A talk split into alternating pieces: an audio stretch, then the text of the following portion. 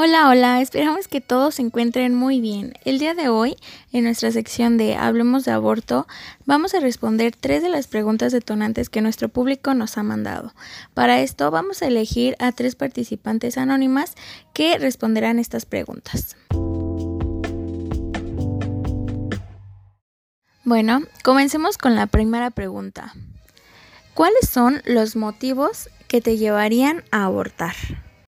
Que es una responsabilidad muy grande para mi edad, ya que pues tengo 17 años y porque se me dificultaría cumplir mis metas. Porque no tengo solvencia económica para mantener a un hijo y la estabilidad no está bien con mi pareja. Yo tomaría la decisión de abortar si el bebé tuviera una malformación o mi vida corriera riesgo de, bueno, correría riesgo de perder mi vida. Bueno, como ya vimos, eh, todas las personas tendrían motivos distintos que las llevarían a tomar esta decisión. Algo importante que hay que rescatar de esto es que eh, en general las personas deberíamos de ser capaces de liberar de prejuicios a, a todas estas personas que deciden eh, practicarse un aborto, ya que las personas que acuden a un servicio como este están ejerciendo un derecho y deberían de ser libres de poder hacerlo sin temor a los juicios de las personas. Y bueno, eh, así continuamos con nuestra segunda pregunta que es, ¿qué factores crees que interferirían para que tú pudieras abortar?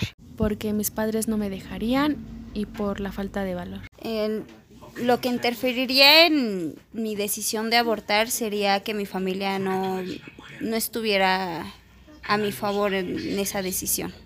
Porque mi familia es muy religiosa y no me permitiría hacerlo. Y además me daría miedo pues alguna complicación que pudiera pasar después de eso.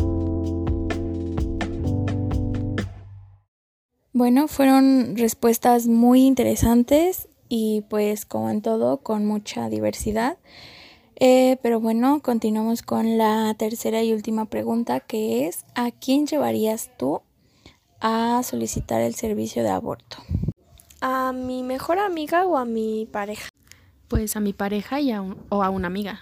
A las personas que le pediría que me acompañaran a tomar la al tomar esa decisión sería mi pareja o una amiga. Bueno, como vimos, las respuestas en esta última pregunta fueron bastante similares y la verdad es que es, le hallo bastante lógica ya que pues en un caso como este la pareja sería la segunda persona como más involucrada.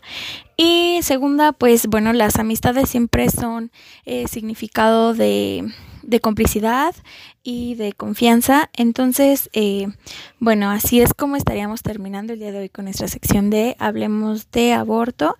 Y pues hasta la próxima, que tengan un excelente día.